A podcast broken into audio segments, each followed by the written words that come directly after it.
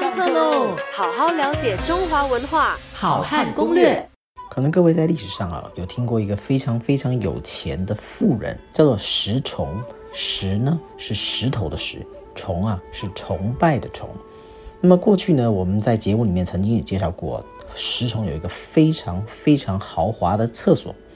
其实我们现在讲一个人家里面啊，他有没有钱，有没有品味，常常呢，我们就是去观察他的这个洗手间是怎么样去做的整理，或许就可以知道这个人的品味是如何了。石崇这个人呢，他的财富呢，也用他的这个史家也是用石崇的厕所呢来彰显出石崇这个人呢，他有钱到了一个怎么样的地步。那么据说呢，他的他们家的这个茅厕啊，打造的如同宫殿一般。如果你穿越啊，你回到这个古代，来到石崇家的厕所的时候呢，你会误以为啊，自己怎么哎穿越成为了皇帝一样的？为什么呢？他的这个厕所是金碧辉煌，有如宫殿，而且呢，厕所的外面啊，还有很多美女来这个服侍你。甚至还有这个罗帐宽床啊，你就想象啊，是有这个很漂亮的类似的这种蚊帐啦，然后呢，那个有 king size 的床啊，在你的厕所的外面哦。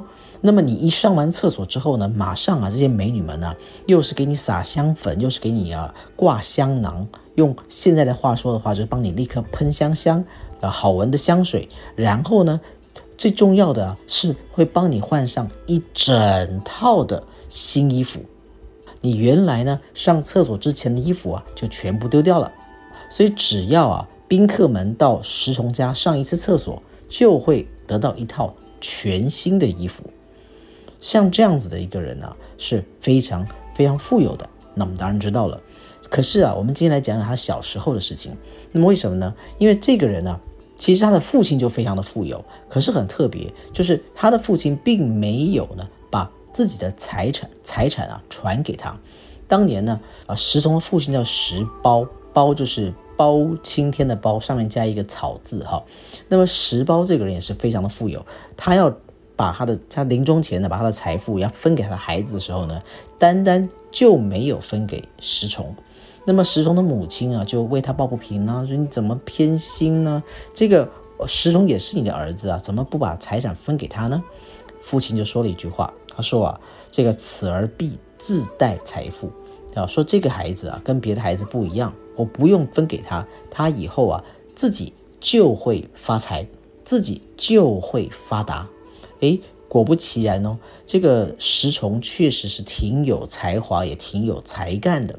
这个人呢，还有一种霸气，啊，也是一种天生的奇才，既有勇也有谋，啊，所以他很年轻的就做了官了。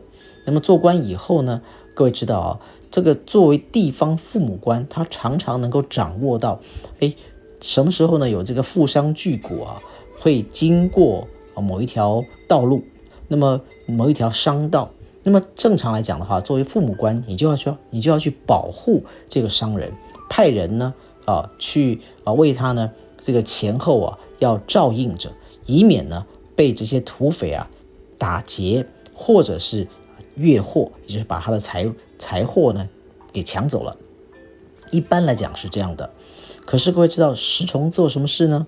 他掌握了所有的信息之后，就怎么样？就自己做土匪啊。所以那些经过他所这个统辖的县市的这些商旅们呢，被谁抢呢？就是被石崇抢。所以石崇因此就成为了一个非常富有的人。那么这是在史书上面我们可以找到的证据，可是啊，在野史上面却不是这么说的哦。说石崇这个人呢，他之所以会这么的富有，富有到这么样夸张的地步，是因为啊，他曾经在江上帮助了谁呢？帮助了龙王。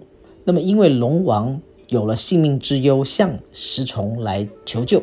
那么石崇救了龙王之后呢？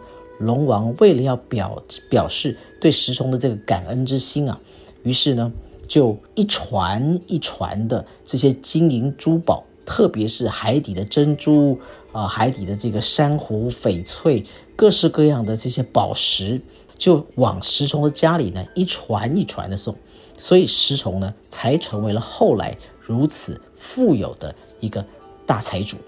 好好了解中华文化，好汉攻略。下课喽！